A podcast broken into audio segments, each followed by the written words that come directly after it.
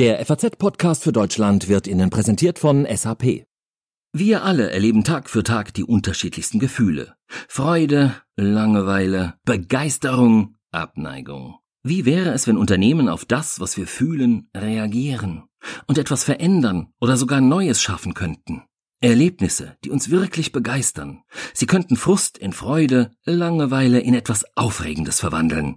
Denn das Business der Zukunft hat Gefühle. Erleben Sie Experience Management von SAP.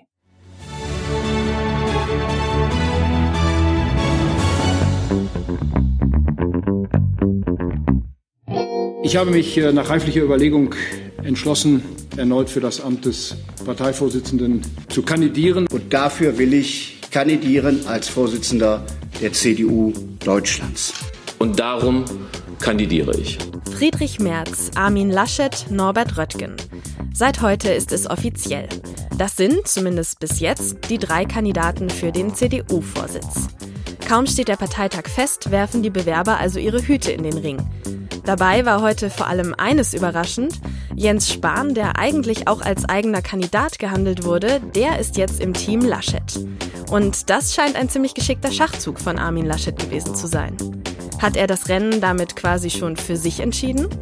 Und was ist mit den beiden anderen Kandidaten? Das besprechen wir heute im FAZ-Podcast für Deutschland. Außerdem, Harvey Weinstein wurde schuldig gesprochen. Was bedeutet das für die MeToo-Bewegung? Und wir erklären, wie das Coronavirus jetzt auch den Sport beeinflusst. Heute ist Dienstag, der 25. Februar 2020. Mein Name ist Tami Holderried. Hallo. Jetzt geht bei der CDU doch plötzlich alles ganz schnell. Heute Morgen schon sickerte durch, dass Armin Laschet und Jens Spahn sich offiziell um den CDU-Vorsitz bewerben.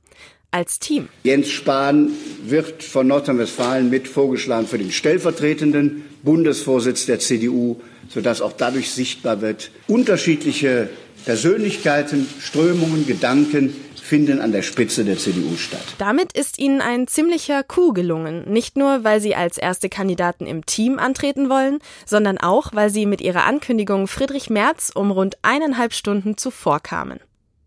Der legte dann aber später am Vormittag nach. Ich habe mich äh, nach reiflicher Überlegung entschlossen, bei diesem Bundesparteitag erneut für das Amt des Parteivorsitzenden zu kandidieren. Und ich will das auch äh, begründen, warum ich mich dazu entschlossen habe.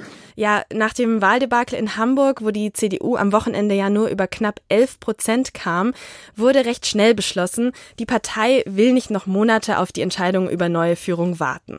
Am 25. April wird also ein CDU-Parteitag stattfinden und dort soll dann ein neuer Vorsitzender oder eine neue Vorsitzende gewählt werden. Bislang sieht es aber eher nach einem Vorsitzenden aus, denn schon seit einigen Wochen hatte neben dem nordrhein-westfälischen Ministerpräsidenten Armin Laschet und Friedrich Merz auch Norbert Röttgen seinen Namen ins Spiel gebracht und seine Kandidatur bereits letzte Woche bekannt gegeben.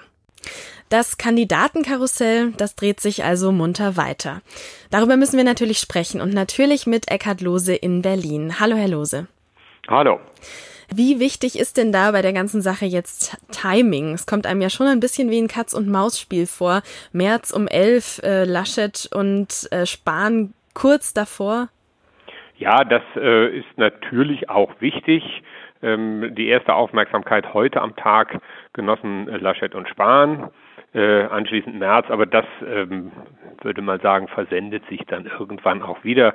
Äh, entscheidender ist, glaube ich, ähm, was das Timing angeht, dass die Ungewissheit äh, so lange jetzt nicht mehr angedauert hat in der CDU, denn äh, mit ihrem Rückzugsankündigung, mit ihrer Rückzugsankündigung vor zwei Wochen hatte Annegret Kamp-Karrenbauer ja auch ähm, ein ziemliches äh, zeitliches Durcheinander angerichtet. Also es ist ein erster Schritt äh, zum Sortieren.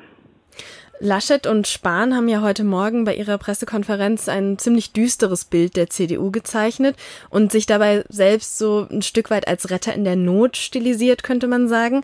Wie ist denn Ihre Einschätzung? Könnte dieses Duo die gespaltene CDU tatsächlich wieder einen?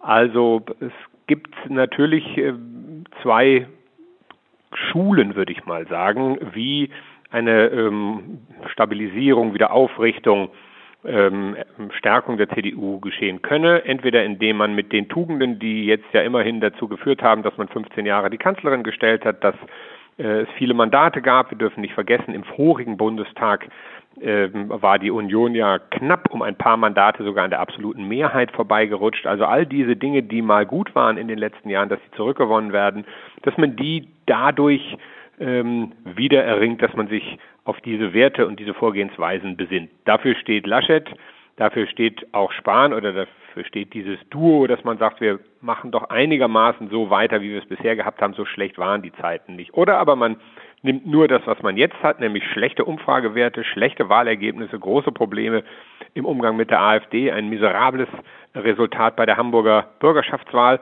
und sagt, aus diesem Schlamassel müssen wir endlich raus. Ähm, wir müssen alles anders machen. Dafür steht dann ähm, vor allem Friedrich Merz, der ja auch diese ähm, zwei Wege deutlich aufgezeigt hat und auch gleich gesagt hat, äh, dass er für einen Aufbruch steht und für etwas anders. Bleiben wir aber vielleicht nochmal bei Armin Laschet und Jens Spahn.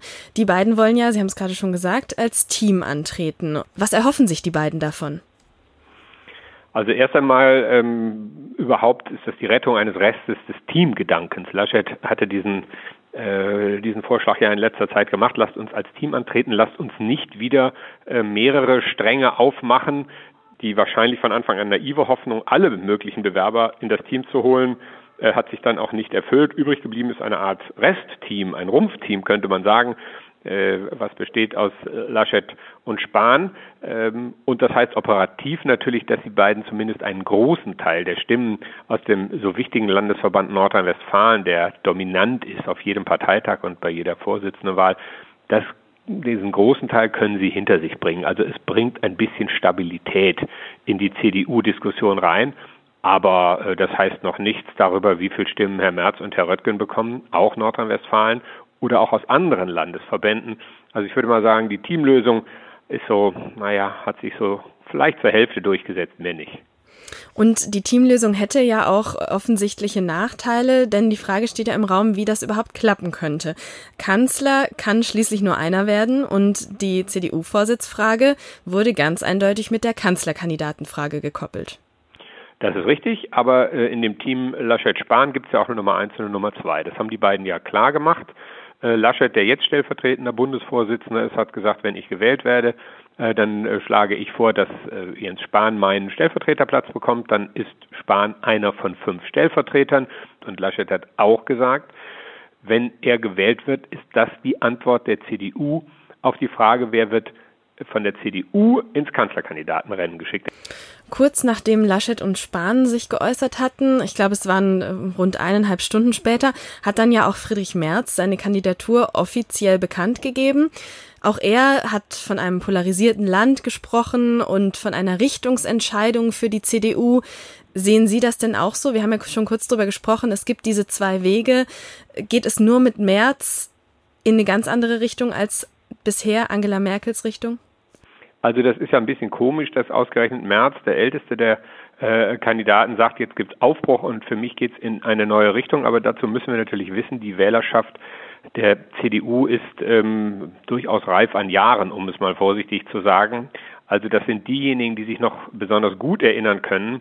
Wie war es denn in den 90ern oder vielleicht in den frühen 2000ern, als äh, die CDU immer zwischen 30 oder vielleicht sogar an die 40 Prozent ranging. Und das verbinden doch viele noch mit Friedrich Merz. Der hat sich ja danach dann auch die Finger nicht mehr schmutzig gemacht, ist raus aus der Politik und äh, dadurch ist die ich nenne es mal die Hoffnungsfläche, die Projektionsfläche Merz erhalten geblieben, dass man sagt, Mensch, wäre doch sowohl was die Zustimmungswerte zur Partei angeht, die selbstverständliche Zustimmung, als auch so mancher Inhalt, wäre das doch noch so wie in den ausgehenden 90ern, vielleicht noch frühen 2000er Jahren. Und das wird mit Friedrich Merz verbunden. Und ähm, insofern ist das ein Aufbruch nicht unbedingt jetzt in eine extrem moderne Zeit, aber doch in etwas anderes als das, wofür die Merkel Jahre stehen und wofür Laschet und dann letztendlich sogar auch Spahn stehen. Alle Kandidaten, die sich bisher offiziell oder die bisher offiziell ihren Hut in den Ring geworfen haben, sind Männer. Alle stammen aus Nordrhein-Westfalen, also alle auch aus Westdeutschland. Brauchen wir nicht eigentlich noch einen ganz anderen Kandidaten oder ganz, eine ganz andere Kandidatin? Das Problem ist ganz einfach, dass sich niemand gemeldet hat. Also es ist auch jetzt weder jemand in sich, der mir zum Beispiel sofort einfiele, wo ich sagte, Mensch, das könnte funktionieren, noch hat jemand die Hand gehoben, äh, mhm. äh, sagen wir mal eine Frau aus Norddeutschland, Ostdeutschland, Süddeutschland oder sonst äh, wie. Es ist schlicht und ergreifend keiner, der sich an diesem Rennen beteiligt, außer vier Männern aus Nordrhein-Westfalen. Könnten da noch Überraschungen kommen? Also haben Sie vielleicht doch noch irgendeinen Geheimtipp? Also formal geht das bis auf den Parteitag hin. Ähm, wenn Sie auch nur die Unterstützung eines, einer Delegierten haben, dann können Sie auf dem Parteitag noch Ihre Kandidatur anmelden. Also ja, Überraschung kann sein, äh, hat es aber schon 2018 in Hamburg nicht gegeben. Und die Zeit ist ja jetzt auch nicht mehr so überbordend lang. Um sowas aufzubauen, am 25. April wird, wird äh, die Vorsitzendewahl auf dem Parteitag sein. Sagt Eckhard Lose in Berlin. Vielen Dank, Herr Lose. Über die möglichen Gemeinsamkeiten und natürlich auch darüber, was die vier Kandidaten unterscheidet, darüber möchte ich jetzt mit unserem Korrespondenten in Nordrhein-Westfalen sprechen. Hallo, Rainer Burger. Hallo, ich grüße Sie, Frau Holderich. Herr Burger, alle vier Bewerber sind nordrhein-westfälische Männer. Was liegt denn bei Ihnen in der Luft? Also ich kann Ihnen versichern, wir haben in Nordrhein-Westfalen keine Erdspalte, aus der ein mystisches Gas aufsteigt und dann alle kandidieren wollen. Nein, es, es sind einfach letztlich Zufälle. Und ähm, ein äh, Faktor ist natürlich, dass Nordrhein-Westfalen im Moment der stärkste Landesverband überhaupt ist äh, in der CDU. Dann sprechen wir doch jetzt mal über die einzelnen Kandidaten aus Nordrhein-Westfalen. Armin Laschet als nordrhein-westfälischer Ministerpräsident könnte man meinen, hat wahrscheinlich die komfortabelste Position für so einen Wahlkampf. Trauen Sie ihm denn dann tatsächlich auch Kanzler zu? Es ist ja so, dass ähm, äh, Ministerpräsidenten aus Nordrhein-Westfalen immer äh, auch theoretisch oder praktisch als kanzlertauglich gelten. Das ist so eine Regel, die schon seit vielen Jahrzehnten gilt. Armin Laschet aber ähm, hat sicherlich hier einen wesentlichen Vorteil. Seit 2017 Ministerpräsident dieses ja schon so erwähnten großen Bundeslandes, wo sie immer die ganze Bandbreite abdecken müssen aller Themen. NRW gilt als kleine Bundesrepublik, weil im Grunde alle Phänomene und Probleme und Chancen hier wiedergespiegelt sind in diesem Land. Und deswegen glaube ich tatsächlich, dass ihm das am Ende auch einen nicht ganz unbedeutenden Vorteil bringen wird, dass er aus dieser Position heraus antritt und im Übrigen eben jetzt noch zusammen mit ähm, Jens Spahn, das ist schon ein recht ja, lässiger Move. Das wird ihm, glaube ich, einen ziemlichen Drive geben, den man so vorher nicht sehen konnte. Spahn hat heute einigermaßen überraschend für die meisten keine eigenständige Kandidatur angekündigt, sondern er unterstützt jetzt eben Laschet. Was verspricht sich Jens Spahn denn davon? Jens Spahn wird ja auch Ehrgeiz äh, zugesprochen. Das ist nichts Ehrenrühriges. Viele in der Partei hatten aber tatsächlich gedacht, dass er zu so einem Schritt nicht in der Lage sein würde. Mhm. Hm, die haben sich wohl alle getäuscht und genau das erklärt schon den großen Vorteil, den er jetzt hat. Ähm, dieser ähm, durchaus überraschende ähm, Effekt, ja, der kann wirklich zurücktreten ein Stück weit, der kann sich in ein Team einbringen. Und er vertraut darauf, dass er einfach eine wichtige Rolle äh, spielen wird in Zukunft, zum Beispiel als Stellvertreter dann eben in der Partei, aber ganz gewiss auch ähm, in einem zukünftigen neuen Kabinett, so es denn dann zustande kommen sollte nach der Bundestagswahl 2021 unter äh, dann eben Bundeskanzler Laschet. Und dann bleiben wir doch nochmal bei Friedrich Merz. Der hat sich ja auch heute wieder recht angriffslustig gegeben und gesagt, nur mit ihm sei ein Neuanfang möglich. Gleichzeitig war er vergleichsweise wenig aktiv in der Politik in den letzten Jahren. Ist das ein Nachteil für ihn? Also in der Gesamtschau äh, könnte es sein, dass ähm, tatsächlich jetzt ein Wendepunkt für März sich ergibt. Denn man muss bedenken, dass was er heute in der äh, Pressekonferenz gemacht hat, das war im Grunde äh, ein ähm, alles auf einen äh, Punkt setzen, alles auf eine Farbe setzen. Ähm, das ist deswegen wahrscheinlich nicht so klug, wie er vielleicht selbst dachte, weil die Menschen ja gar keinen harten Bruch mit Angela Merkel wollen. Also sämtliche Umfragen belegen ja, dass Angela Merkel die ähm, beliebteste äh, Politikerin ist, äh, Bundespolitikerin ist und auch inhaltlich eigentlich die Menschen nicht den Totalbruch wollen. Was er jetzt hier deutlich gemacht hat, klingt zwar nicht wie ein Totalbruch, aber wie ein doch sehr weitgehender Bruch. Ich glaube, dass ähm, er hat seine, seine Kandidatur heute wesentlich selbst beschnitten, indem er so deutlich das in den Vordergrund gestellt hat, was ihm eigentlich als einziges noch übrig geblieben ist. Mhm. Über Norbert Röttgen haben wir jetzt auch schon kurz gesprochen. Der war ja auch bei ähm, der Kanzlerin Angela Merkel in Ungnade gefallen, scheint jetzt aber seine Chance auf die Post-Merkel-Ära zu sehen und zu nutzen. Ähm, könnte er denn überhaupt mit der Kanzlerin noch zusammenarbeiten, solange sie noch im Amt ist, was er ja potenziell müsste, wenn er tatsächlich CDU-Vorsitzender werden würde? Ich glaube tatsächlich, dass er das ähm, sogar leichter hinbekäme als äh, Friedrich Merz. Und zwar deswegen, weil Röttgen äh, nie ähm, ein Outsider war, äh, äh, bezogen auf das politische Geschäft. Ich sehe nur ein äh, großes Problem bei, ähm, bei, bei Herrn Röttgen. Ähm, dadurch, dass ähm, wir hier keine Mitgliederbefragung haben, ähm, sondern dass am Ende eben Delegierte eines Parteitages abstimmen, werden Funktionäre den neuen Vorsitzenden wählen. Und darunter sind auch nicht wenige, nämlich die aus Nordrhein-Westfalen, die noch ganz genau dieses Trauma im Kopf haben des Jahres 2012, als an der Spitze mit ähm, eben Norbert Röttgen die nordrhein-westfälische CDU auf 26,3 Prozent abgestürzt war. Eine der wesentlichen wesentlichen Ursachen war äh, für diese Katastrophe bei der Landtagswahl aus Sicht der CDU, dass Norbert Röttgen sich nicht eindeutig erklären wollte, dass er auch in jedem Falle in Nordrhein-Westfalen bleiben würde. Jetzt haben wir ja viel über den CDU-Vorsitz gesprochen bislang. Was mich noch interessieren würde, Sie kennen alle NRW-Kandidaten jetzt persönlich und der CDU-Vorsitz wird ja einfach mit der Kanzlerfrage untrennbar verbunden. Wer von den vier Kandidaten kann denn Ihrer Meinung nach, Ihrer persönlichen Einschätzung nach am besten Kanzler? Das, was an, äh, in der CDU an Bandbreite gefragt ist und auch an Sehnsucht, äh, jetzt wieder alles zusammenzuführen und trotzdem alle Flügel gleichberechtigt hörbar äh, werden zu lassen, also die, den eher liberalen, den eher sozialpolitischen und den eher konservativen, das wird am Ende ähm, Armin Laschet wahrscheinlich doch am besten hinbekommen können. Und damit ist er auch sicherlich am besten für die Kanzlerkandidatur geeignet. Dann ganz herzlichen Dank für Ihre Einschätzung, Herr Burger, nach Nordrhein-Westfalen. Vielen Dank. Ich danke Ihnen.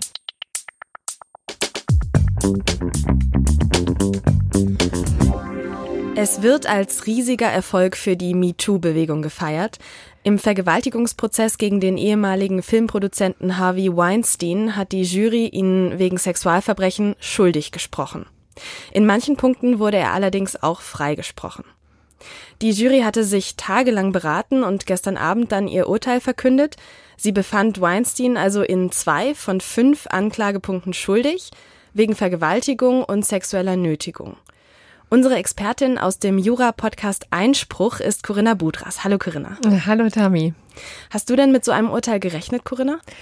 Es ist wirklich schon ein Meilenstein, muss man sagen. Und richtig gerechnet damit habe ich nicht. Ich hätte mir genauso gut vorstellen können, dass sie ihn freisprechen, denn es war ja wirklich auch eine sehr schwierige Konstellation. Es war ja nicht ein Mann, der seine Opfer in, äh, in die Büsche zerrt und dann da vergewaltigt. Das sind ja sehr ähm, komplizierte Strukturen gewesen, geschäftliche Verbindungen, auch private, freundschaftliche, auch eine Beziehung mitunter war ja, spielte da eine Rolle. Also das war alles für die Staatsanwaltschaft schon eine schwierige Gemengelage. Umso erstaunlicher, dass zumindest in zwei Punkten jetzt tatsächlich die Sache negativ für Harvey Weinstein ausging. Vielleicht müssen wir noch mal von vorne anfangen. Was waren denn konkret die Vorwürfe gegen ihn? Also das spielte sich alles natürlich im sexuellen Bereich ab. In Amerika sind die Vorwürfe wesentlich gestaffelter als bei uns. Es gab natürlich Vergewaltigungsvorwürfe. Es gab aber auch etwas, was wir hier gar nicht so sehr kennen. Das heißt Predatory Sexual Assault. Äh, mhm. Äh, da geht es um eine verschärfte Form des sexuellen Angriffs. Und das ist eben auch der Punkt, wo Harvey Weinstein nicht für schuldig befunden wurde. Und das hätte wirklich, also richtig ernst für ihn sein können. Ich meine, das ist jetzt natürlich auch sehr, sehr ernst für ihn, aber das hätte wirklich lebenslang bedeutet. Jetzt sieht es so aus, als hätte er ähm, tatsächlich mit zwei äh, Punkten, die da eine Rolle spielen, bis zu 29 Jahre Haft, die ihm bevorsteht. Auch das eigentlich fast schon äh, lebenslang, denn in Amerika wird, also das würde natürlich noch nicht das Endmaß sein. Das wird übrigens erst am 11. März verkündet, aber man wird schon mit einer deutlichen Haftstrafe rechnen müssen. Unter fünf Jahre kann er da gar nicht rauskommen. Und er wurde jetzt verurteilt in zwei Anklagepunkten. In welchen konkret? Da, genau, das war einmal eine Produktionsassistentin, die ihm vorgeworfen hat, dass er 2006 sie zum Oralverkehr gedrängt hat. Und dann gab es eben noch eine frühere Schauspielerin, die hat ihm tatsächlich Vergewaltigung vorgeworfen. Das war im Jahre 2013. Man sieht eben auch, das lag schon alles einige Jahre zurück, mitunter sogar Jahrzehnte. Da ging es ja um Fälle, die in den 90ern spielten ne? und die in der Tat wirklich auch sehr, sehr schwierig waren für die Staatsanwaltschaft, das wirklich unter Beweis zu stellen. Und diese Fälle kamen jetzt auch im Zuge der MeToo-Debatte wieder ans Licht. Dieser Schuldspruch, ich habe es eingangs schon gesagt, wird als Meilenstein in der MeToo-Bewegung gefeiert. Was ist denn deine Einschätzung? Was bedeutet dieses Urteil für die Bewegung? Es hat tatsächlich auch was im Strafverfahren äh, sich getan. Ne? Das war ja immer der Knackpunkt. Man hat jetzt gesagt, na ja, also natürlich sind diese ganzen Vorwürfe ähm, jetzt publik. Ja, es gibt viele Frauen, die sich an die Öffentlichkeit wagen, auch viele Männer, die einsehen, dass es so nicht weitergehen kann, dass sich wirklich was ändern muss in der Gesellschaft. Auch aber strafrechtlich war das immer ein sehr, sehr ähm, scharfes ähm, oder schwieriges Feld, ne? denn das Ganze muss ja eben bewiesen werden, auch jede einzelne Tat tatsächlich. Und hier war es eben auch deswegen so schwierig, weil ja kaum Beweise vorhanden waren, keine DNA, keine Arzt ähm. Ne? Also im Grunde genommen musste sich die Staatsanwaltschaft da sehr auf die ähm, Zeugenaussagen verlassen und das hat die Sache eben schwieriger gemacht. Ne? Und hier würde man sagen, auch mit, durch die engen Verbindungen zwischen den, ähm, zwischen den Opfern, zwischen den Frauen und Harvey Weinstein, also zum Beispiel die eine Zeugin ähm, hat ja dann auch ähm, eingestanden, dass sie über Jahre hinweg auch durchaus eine sexuelle Beziehung mit ihm, ihm eingegangen ist. Ja, dass es auch sehr freundschaftliche E-Mails gab, sehr liebevolle E-Mails, dass sie auch gut über ihn geredet hat. Da ist es natürlich schwieriger, in dem einen Punkt dann zu sagen, ja, das war eine Vergewaltigung, da ist er, hat er die rote Linie überkreuzt. Du hast gerade schon gesagt, in Kalifornien laufen aktuell noch weitere Verfahren gegen ihn. Wie ist deine Einschätzung? Wie wird sich dieses Verfahren, was jetzt entschieden worden ist, auf die auswirken? Ich kann mir kaum vorstellen, dass die Staatsanwaltschaft oder das Gericht in Los Angeles da sehr stark von abweichen wird. Das ist so ein bisschen eine Welle, die sich auch durch die amerikanische Justiz zieht.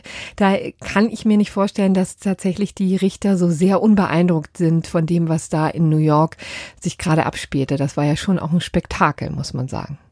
Morgen Abend erscheint dann ja auch ähm, euer Einspruch-Podcast, Corinna, ähm, die neue Folge. Und da werdet ihr das Thema sicherlich auch aufgreifen. Also eine herzliche Empfehlung von uns allen.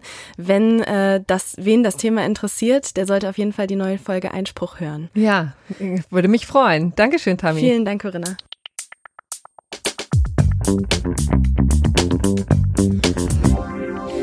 Wir haben ja gestern schon ausführlich darüber berichtet, über das Coronavirus in Italien. Ganze Städte sind im Norden des Landes zur Sperrzone erklärt worden und die Regierung, die hat jetzt den Notstand ausgerufen. Die Angst vor einer weiteren Verbreitung des Virus zieht immer größere Kreise und hat mittlerweile auch massive Auswirkungen auf Sportereignisse. Darüber will ich jetzt sprechen mit unserem Sportchef Anno Hecker. Hallo, Herr Hecker. Hallo. Es wurde jetzt aus Sicherheitsgründen angeordnet, dass einige Spiele in der italienischen Fußballliga als sogenannte Geisterspiele stattfinden müssen, also ohne Zuschauer. Die Spieler spielen vor leeren Rängen. Das mhm. kennt man ja eigentlich eher als Strafmaßnahme. Ja, genau. Immer dann, wenn, wenn Fans äh, über Gebühr sich verhalten haben oder rassistische Äußerungen ähm, von den Tribünen kamen ähm, oder äh, auch äh, Pyrotechnik, das kennt man. Aber in diesem Fall geht es eigentlich um den Schutz der Menschen. Ähm, denn es ist ja klar, wenn viele Menschen zusammenstehen, ganz eng zusammenstehen, dann ist über die Tra Übertragung dieses Virus äh, sehr gut möglich. Und wir wissen ja zum Beispiel aus Italien jetzt auch, dass es in Italien einige Fälle gegeben hat. Und deswegen hat man sich dafür entschieden, dies zu machen. Jetzt in dieser Woche schon in der Serie A, bei den äh, Europa League Spielen wird es so sein, am Wochenende auch. Und es ist wohl zu erwarten, dass das auch noch ausgedehnt wird, falls eben noch mehr Fälle in Italien zu erwarten sind. Beeinträchtigt das denn die Spieler sehr? Ja, ich glaube schon, dass, ähm, dass man, wenn man ein Heimspiel hat und viele Zuschauer hinter einem sind und das Spiel eine bestimmte Phase hat, erreicht hat, dass äh, dann der Zuschauer sozusagen der, der zwölfte Mann sein kann. Ähm, aber ich denke mal vor dem Hintergrund dessen, ähm, was eigentlich bezweckt werden soll, also eine Eindämmung oder eine keine, keine Vergrößerung, weitere Ausbreitung der, der Epidemie, ist es äh, für jeden verständlich und so äußert sich auch der Fußball, also die Spieler bis hin zu den Trainern und den Funktionären. Mhm. Äh, auch die Tischtennis-WM in Südkorea, die wurde jetzt verschoben und soll mhm. eventuell jetzt im Juni stattfinden, mhm. hört man. Das geht aber ja wahrscheinlich nicht so einfach, so ein Großevent zu verschieben. Nein, das ist ja das, das große Problem. Es ist eben kein Turnier, ähm, das man so mal eben am, am Wochenende im, in der Dorfhalle veranstaltet, sondern da gehören ja viele Verträge dazu, äh, Fernsehverträge, äh, Kooperationsverträge. Die Spieler müssen anreisen, abreisen, Trainingstermine und so weiter. Man kann das nicht so einfach, so leicht verschieben. Schauen Sie sich das Beispiel Formel 1 an in China. Das Rennen ist verschoben worden, obwohl es erst, also im Februar, Mitte Februar verschoben worden, obwohl es erst im April stattfindet. Aber da finden finden ja vorher schon Bewegungen statt. Die Menschen fahren dahin, um das zu organisieren. Und ähm, jetzt heißt es vom Internationalen Automobilverband, wir holen das später nach im Jahr. Das geht nicht so einfach, in den Kalender das einzupassen. Eine riesige Organisation, alle Welt fliegt dahin, alle Welt muss wieder wegfliegen. Fernsehverträge hatte ich schon äh, genannt. Ähm, das wird sehr schwierig sein und das gilt für viele andere Sportveranstaltungen größeren Ausmaßes auch. Das heißt, da steckt ja auch wirklich Geld dahinter. Welchen Schaden so fürchtet denn ja? Welchen Schaden müssen wir denn jetzt befürchten für den Profisport? Ja, das wird natürlich nicht offen äh, kommuniziert das ist klar, aber ähm, ähm, der, der Profisport ist ein Geschäftssport. Das ist ja nicht nur bei der Formel 1 so. Denken Sie an die Fußball-Europameisterschaft, denken Sie an die Olympischen Spiele im Juli in, ähm, in Japan. Alle Welt sagt, nein, das kann schon stattfinden. Oder sagen wir mal so, die Japaner ähm, äh, sagen, äh, sie sehen im Moment überhaupt keine Befürchtungen, dass das nicht stattfinden kann. Das Internationale Olympische Komitee sagt, wir haben Kontakt mit der äh, Weltgesundheitsbehörde. Es gibt da eben noch keine Anzeichen dafür, ähm, dass man das absagen muss, aber das ist ein Milliardenprojekt. Ähm, die Frage ist tatsächlich, ähm, wer hat wenn sie ausfallen sollten, wer hat dafür sozusagen die Verantwortung zu tragen und wer muss im Ausfall der Gelder eben dafür gerade stehen. Wir wissen, dass die Großveranstaltungen versichert sind, aber wir finden im Moment nicht heraus, in welchem Maße sie versichert sind und wer dafür Sorge zu tragen hat und ob es möglicherweise dann auch höhere Gewalt ist. Mhm. Sie haben jetzt gerade schon angesprochen, Fußball-EM, Olympia in Tokio. Mhm. Gibt es da schon Prognosen oder haben Sie eine persönliche Einschätzung? Nein, ich bin ja äh, weder Wissenschaftler noch Mediziner. Ähm, aber wenn man jetzt so ähm, sieht, was in den vergangenen Wochen zum Beispiel mit der Formel 1 äh, passiert ist, die sehr, sehr professionell organisiert ist, da hieß es auch zuerst, nein, nein, alles in Ordnung geht. Und dann ging es relativ schnell. Ähm, jetzt besteht ja die Hoffnung, dass mit dem Frühjahr ähm, äh, vielleicht diese Epidemie etwas ähm, ja, gemildert werden kann, vielleicht auch sogar gestoppt werden kann, was alle ja nur zu hoffen ist im Sinne der Menschen. Aber man muss sich anschauen, eine, äh, der, der Spitzensport heute, der globale Spitzensport, wie der Name schon sagt, ein weltweiter. Dann bleibt eben nur zu hoffen, ähm, dass die Behörden es eben tatsächlich schaffen, diese Epidemie einzugrenzen, so schnell wie es geht. Ja, das hoffen wir natürlich alle. Vielen Dank, Herr Hecker. Was heute sonst noch wichtig ist. Volk Marsen steht unter Schock. Mehr als 50 Verletzte, darunter 18 Kinder, das jüngste gerade drei Jahre alt. Ein 29-Jähriger war am Montag mit seinem Auto in die Zuschauermenge des Rosenmontagszugs in dem nordhessischen Ort gerast. Das Motiv des Täters ist noch unklar, er wurde selbst verletzt und konnte noch nicht vernommen werden. Laut Polizei deutet bislang allerdings nichts auf ein terroristisches oder politisch motiviertes Motiv hin. Der Billigflieger EasyJet streicht eine seiner innerdeutschen Verbindungen. Ab dem 29. März wird es keine Flüge mehr zwischen Berlin-Tegel und Frankfurt am Main geben. Eine Unternehmenssprecherin hatte einen entsprechenden Bericht des Portals airliners.de bestätigt. Lufthansa wird damit auf dieser vielgenutzten Strecke zum alleinigen Anbieter. Justin Bieber hat mit Changes einen Chartrekord von Elvis Presley geknackt. Der Sänger ist mit 25 Jahren der jüngste Solokünstler, der in Amerika sieben Alben auf Platz 1 der Charts hatte. Elvis Presley war bei seiner siebten Albumveröffentlichung im Jahr 1961 schon 26 Jahre alt. Das berichtet das Branchenmagazin Billboard, das auch die Charts veröffentlicht. Das war der FAZ-Podcast für Deutschland. Wir freuen uns über Ihr Feedback unter podcast.faz.de und noch mehr freuen wir uns über Bewertungen in der Apple Podcast App. Weitere Informationen zu allen Themen finden Sie wie immer auf faz.net. Mein Name ist Tami Holderried. Ich wünsche Ihnen eine gute Zeit.